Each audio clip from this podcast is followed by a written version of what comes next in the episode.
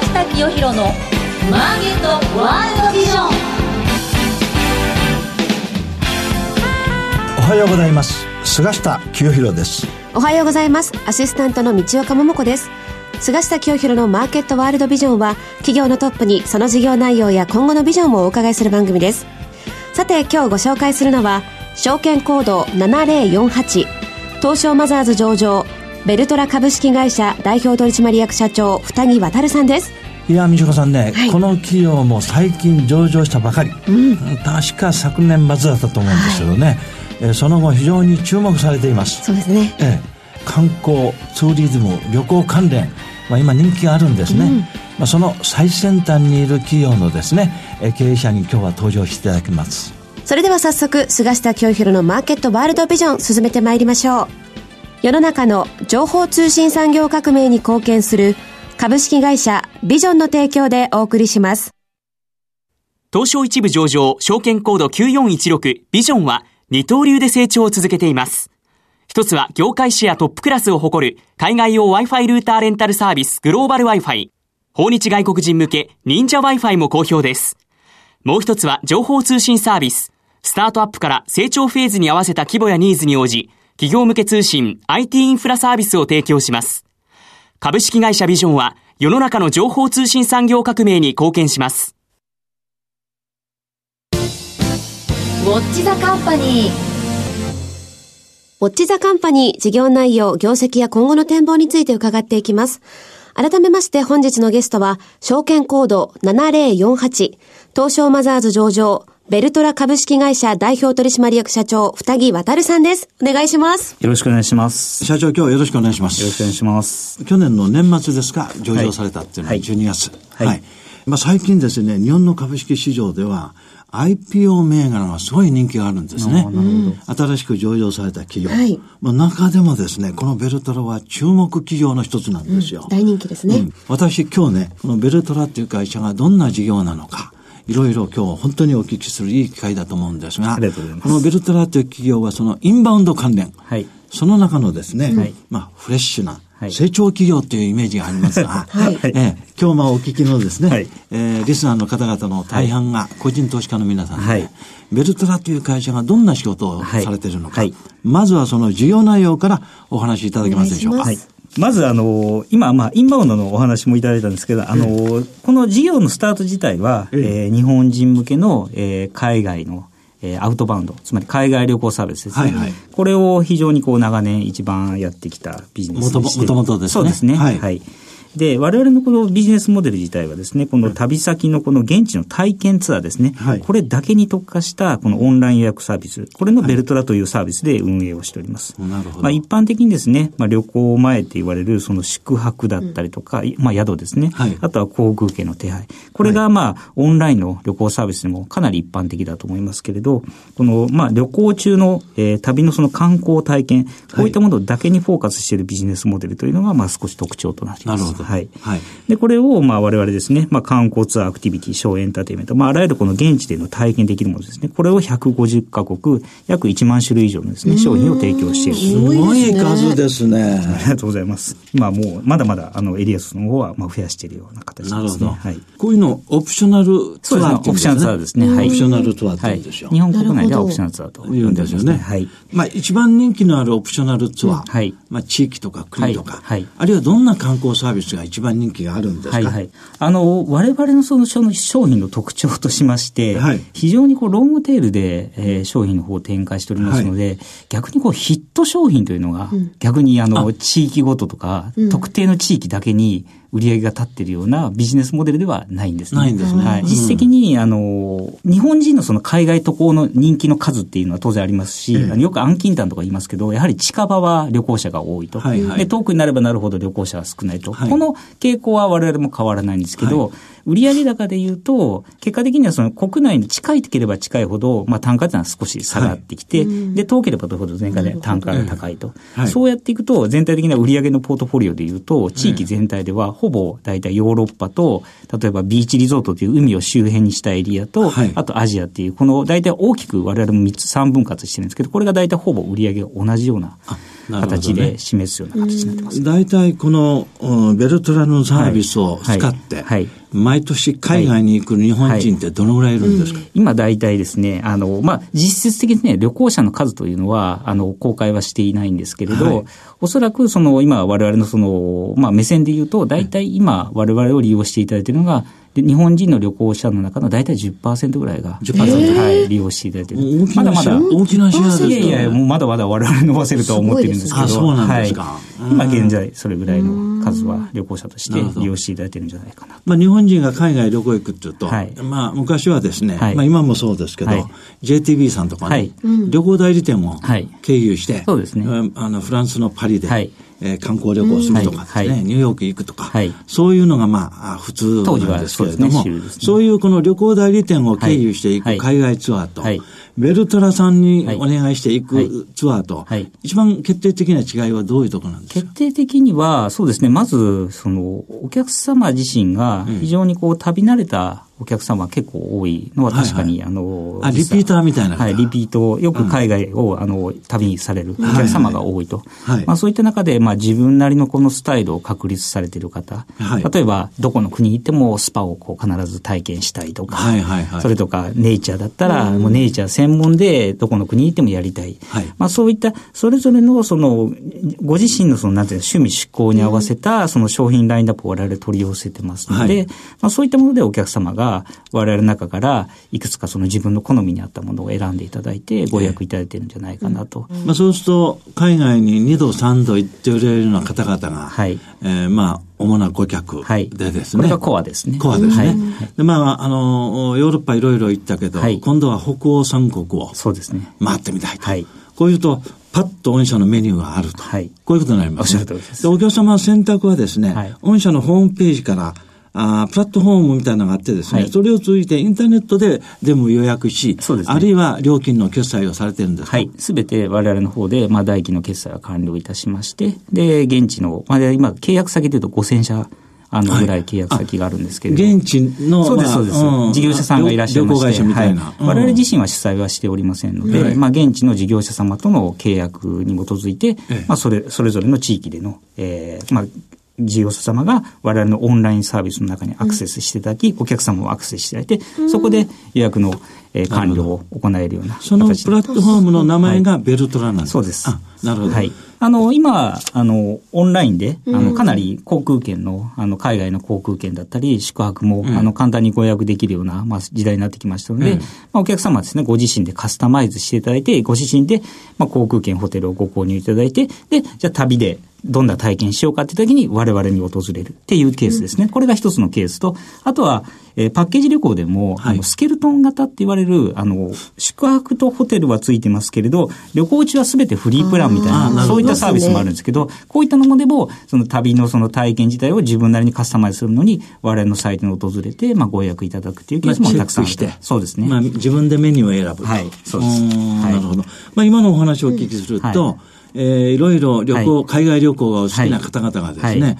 ベルトラのこのホームページ、はい、プラットフォームからですね、はい、い。ろんなこのオプショナルな、はい、あ旅行を選んでいかれてるんですが、まあ、この、こういうネットワークを持っておられますから、将来、例えばオンラインチケットを販売するとかですね、はい。旅行の予約をするとかですね、はい、こっちの方のビジネスもですね、はい、一石二鳥でできそうなんですけど、そ、ね,、れはなぜやらないんですか、はい、あの、おっしゃる通りなんですね。あの、確かに我々も、あの、一時的にちょっと検討言っていうことも、あの、したんですけれど、まあ、そもそも我々のこの事業モデル、この商品っていうのはですね、まだまだ世界中にたくさんありまして、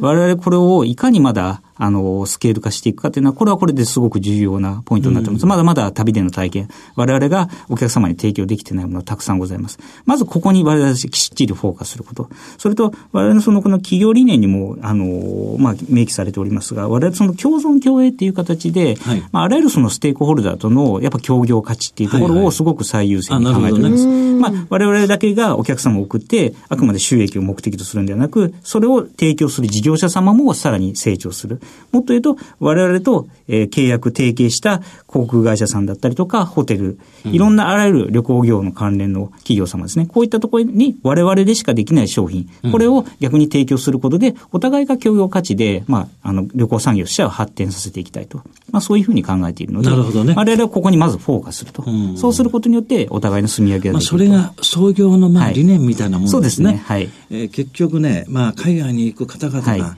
喜ぶようなオプショナルツアーを次々と開発して、はい。提供していくと。そうです。これが本業だと。はい、オンラインチケットを売ったりですね、はい、ホテルの予約なんかどこでもできるじゃないかと。はい、まあ、こういうことにね。まあ、どこでもいいんじゃないかというと、ちょっと旅の楽しみに特化されてるんですよね。そうですね。非常にここ手間がかかるので、まあ、その分、あの、まあ、我々も、あの、限られた経営資源を、まあ、やはりここに集中することで、クオリティを上げ続ける、まあ、そういったサービスモデルを、まあ、これからも築き上げていきたいというふうには考えております。ね、はい。ということは、まあ、150カ国1万種類以上では全く満足していないと。はい。で、将来は200カ国、はい、2万種類もやってやろうと。そうですね。まあ、こう、こういう方向ですよね。はい基本的には。急激には商品は増やさないかもしれませんけど、はい、あの、現実的にまだまだ、あの、提供できるものはたくさんあると思いますので、うんはい。あの、その分けど、我々そのクオリティをすごく重要視しておりまして、ただ商品を広げるだけだと、どうしてもこう、粗悪品の商品だったり、やはり車、移動手段に対しても、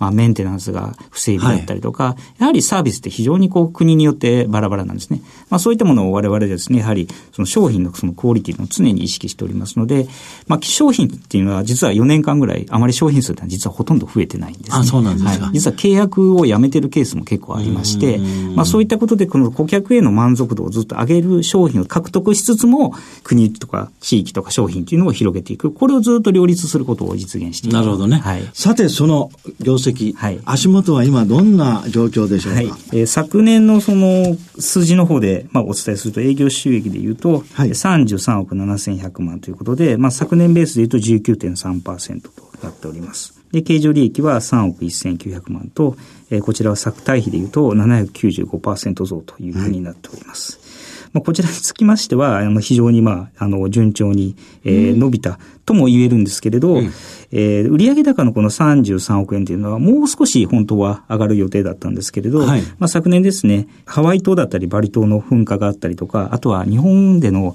あの、関空が、はい。はい、あの、一時的にちょっと閉鎖になったりとか、ね、まあ、そういったところで渡航者数の、あの、一時的な減少というのがあったんですけど、まあ、最終的には好成績で、えー、終わったというところになっております。はい。はい、で、まあ、今期ですね、はい、えー、2019年につきましては、40億、えー、5500万というところを目標にしておりまして、はい、えー、経常利益は5億4700万というところで、昨年ベースでいうと70%増を目指していきたいというふうに考えております。これものすごい数字なんですけれども、はい、やっぱり相当この変化率が大きかったんですね。そうですね。この上場から上場に入っては。はい。日本のアウトバウンドに関しては、ずっとこう好成績で来た経緯もございまして、うん、それ以外の B2B であったりとか、うん、インバウンド、はい、まあそういったあの我々が後発的に行った新規事業に関しては、あの、投資も、あの、投資の方を積極的にやってきたと。まあ、その形で、えー、と、売上高自体は伸びてたんですけど、利益ベースで言うと、まだ投資の部分がかなりウエイトを占めているので、まあ、利益的にはまだそんなに、あの、出なかったと。ただ、ここに来て、そういった部分も少し、こう、確実に言うと、売上高と同時に、利益もある程度稼げるような仕組みになってきて、この利益があの叩き出せるようになってきた。今あの、投資とおっしゃいましたけど、はい、投資っていうのは具体的にどんなことなんですか？まず一つは、えー、うん、一番重要なところで言った訪日事業ですね。はい、この部分の、えー、まず投資、それとあとは B2B と言われる我々のその旅行のこのプロダクトですね、うん、これを旅行関連企業へ、まあ、提供することで、まあ、そこに対して、えーまあ、二次的な販売というのを積極的に展開していく。こういったものを今、あの、積極的に進めてなるほどね。先ほどおっしゃったように、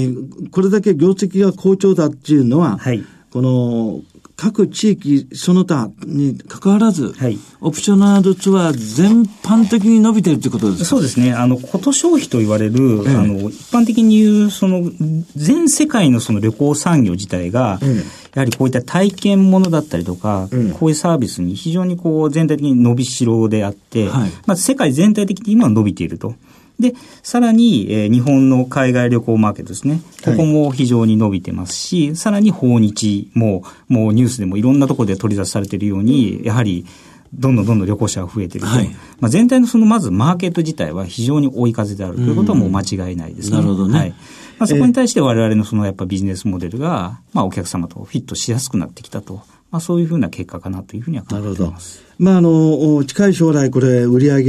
50億以上。はい。おになるのはもう目に見えてるような感じなんですが、はい。はい、今後、さらにですね、はい、えー、成長するために注力していきたいとい。うような部門、ビジネスがあればお話しいただけますでしょうか？かしこまりました。はいまずですね、その3つのその拡大策というところで、販売チャンネルの拡大、はい、えー、訪日向け商品の拡大、は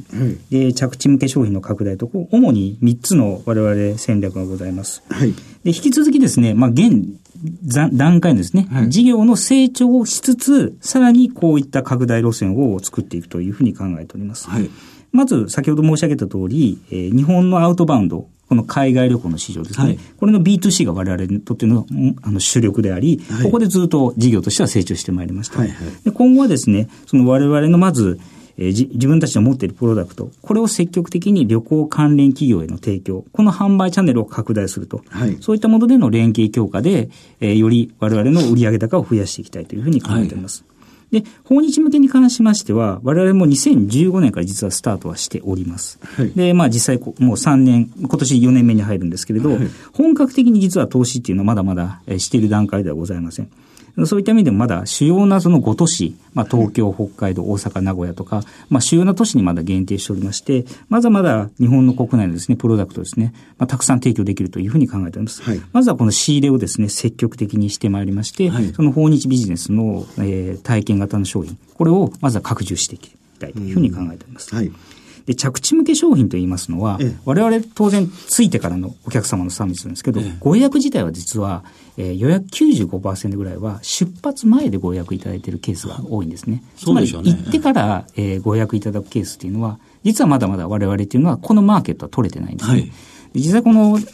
旅中のその我々のこのオンライン、我々オンラインでサービスしてるんですけど、はいこの我々の領域って言いますのは、実はこのオンラインで出発前予約って全体のマーケットの20%ぐらいしかないんですね。ということは80%はまだまだ我々のその、この旅中の市場っていうところの、えー、分野がございまして、ここにいかに自分たちが事業として参入していく、サービスを拡充していくかというのが、これからすごく重要になってきます。なるほど。はい。そういった意味で、この現地で直接ご予約できるサービスですね。はい、まあ、例えば当日で簡単に予約できる、はい、あの、よく隙間の時間とかございますよね。はい、出発、あの、帰国前とかもそうなんですけど、えー、1時間、2時間、ちょっと、なんかスパとかマッサージとかやりたいな。どっか行きたいそうです、そうです、うん、そういったものでも、我々で予約できる機会を提供したりとか、うん、まあそういったことでこ、あの、旅行先で着いた後でも、今日、明日、そういったものまでサービスを拡充していく。これを、まあアプリを使った上で、まだ積極的に提供していきたいというふうに考えています。なるほど。はい。全部オンラインでですね。そうです、もちろんオンラインで。はい。これがいいですよね。直前にできるのがいいですよね。はい、うん。まあ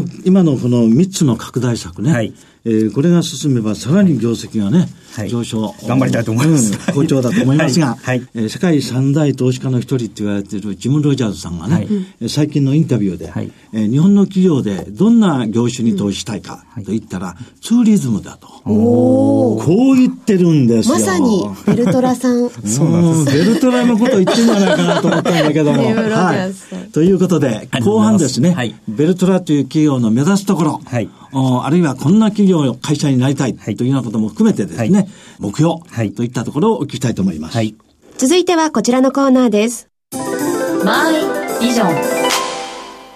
ここからは企業のトップが考えるこれからのビジョンや人生のターニングポイントなどについて伺っていきます。今日はね、社長からいろいろこのベルタルって会社のね、事業内容。はい。もともとは日本人が海外へ行く時のですね。はい。えー、まあ、ナビゲーター。はい。そして、とにかく一度行くとね、えー、次もベルトラを使いたいと。はい。こういうビジネスを目指しているってことがよくわかりましたですね。はいえー、まあしかしあの、日本だけでなく、世界中にこういうツーリズム、そうですね、オプショナルツアーでい。い会社がいっぱいあると思いますので、はい。はいまだまだこれからベルトラの目指すところ、はい、あると思うんですが、はい、えー、将来どんな会社になりたいか、はい、あるいは目指す企業があるかとい。ったところをお聞かせいただけますでしょうか。我々ですね、うん、えーこのベルトラというそのビジネスモデル自体は、うん、えー、世界的に見ると、えー、こういったアクティビティ、ツアーアクティビティにフォーカスした事業、実は世界中にはたくさんございます。まあ、そういった中でも、日本国内では確かに、あの、ユニークかもしれないんですけど、まあ、一方ですね、我々がグローバルで展開していくにあたっても、まあ、非常に大事にしたいポイントがあります。まあ、それがですね、実は我々この企業理念にほぼ含まれておりまして、はい我々のそのこの企業理念の中にですね、関わるすべての人たちと共に持続的に成長し、独自の存在感で観光産業と国際交流をリードする。まあ、こういう考え方がございます。はい。この我々にとってのこの独自の存在感とは何かと言いますと、我々やはり、まあ、テックカンパニーですので、まあ、スケールメリット非常に重要です。はい、まあ、やはり商品が、あの、これだけの品揃えをですね、えー、予約、もしくは情報を提供できるような、やはりインターネットならではで、えー、こういったサービスが展開できると考えています。まあ、ただ一方ですね、えー、それだけではなく、その質の高いサービスですね。はいはい、えー、この、えー、両立を必ず実現すること。つまり、奥行きと広がり、これを常に両立させること、これが我々にとって非常に重要だというふうに考えております。で、さらに国際交流ですね。ええ、人と人をつなげるというところで、はいはい特に我々この商品の中でもですね、ガイドだったりインストラクター、これが関わるサービスが圧倒的に多いです。はい、つまり、我々こういった人と人とをつなげることによって、国際交流ですね、これをさらに促進していきたいというふうに考えております。で、最後に共存共栄というところで、我々この旅中というサービスですね、まあ我々だけでは逆に言うと旅行が完結しないと。うん、まあそういった意味でもですね、旅行関連企業、あらゆる企業との協業価値、これをしっかり作りつつ、旅行産業全体を発展させていきたいというふうに考えております。なるほどね。はい、まああの、前半ずっとお聞きした、この締めくくりのようなお話だったと思うんですけど、はい、まあこれからですね、はい、ますます日本人が海外に行く。はい、あるいは、あまあオリンピックだけでなく、ね、はい、その後も法術観光客は増える一方じゃないかなと思うんですよ。はい、なぜかというと、日本の国は素晴らしいですからね。はい素晴らしいコンテンツばっかりですね。素晴らしいコンテンツです。はい、セキュリティはいい。うん、ね、インフラは完備してる。はい、日本の食べ物は一番美味しい。美味しい。ね。そうですね。今やベルトラは、もともとはアウトバウンドが主力ですが、はい、インバウンドにも力を入れている。そうですね。しかも国をまたぐそういった課題が、すごく我々は、あの、課題解決が得意な方だとそうですね。はい、47都道府県にですね、様々なオプショナルツアーを、はい、用意してですね、はいえー、世界中の人々が日本にやってくる。はい、その道先案内をですね、はい、ベルトラは目指している。はい、そんなことでいいですかね。はい。今日は本当に長時間ありがとうございました。はい、ありがとうございます。本日のゲストは、証券コード7048、東証マザーズ上場、ベルトラ株式会社代表取締役社長、二木渡さんでした。株式会社ビジョンのグローバル Wi-Fi サービス、ご存知ですか？海外渡航の際に現地で快適にインターネットにつなげられるお得な海外用 Wi-Fi ルーターレンタルサービス。多くの方にご利用いただいています。セキュリティやサポート体制も万全。シェアすれば料金はさらにお得。コミュニケーションの壁をなくす音声翻訳機も合わせてレンタル可能。海外出張、海外旅行には、ビジョンのグローバル Wi-Fi をぜひご利用ください。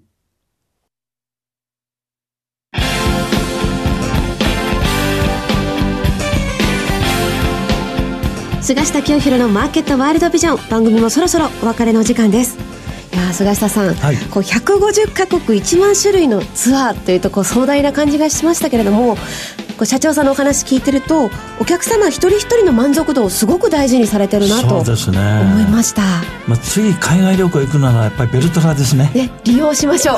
ぜひ。はい。期待が膨らみます。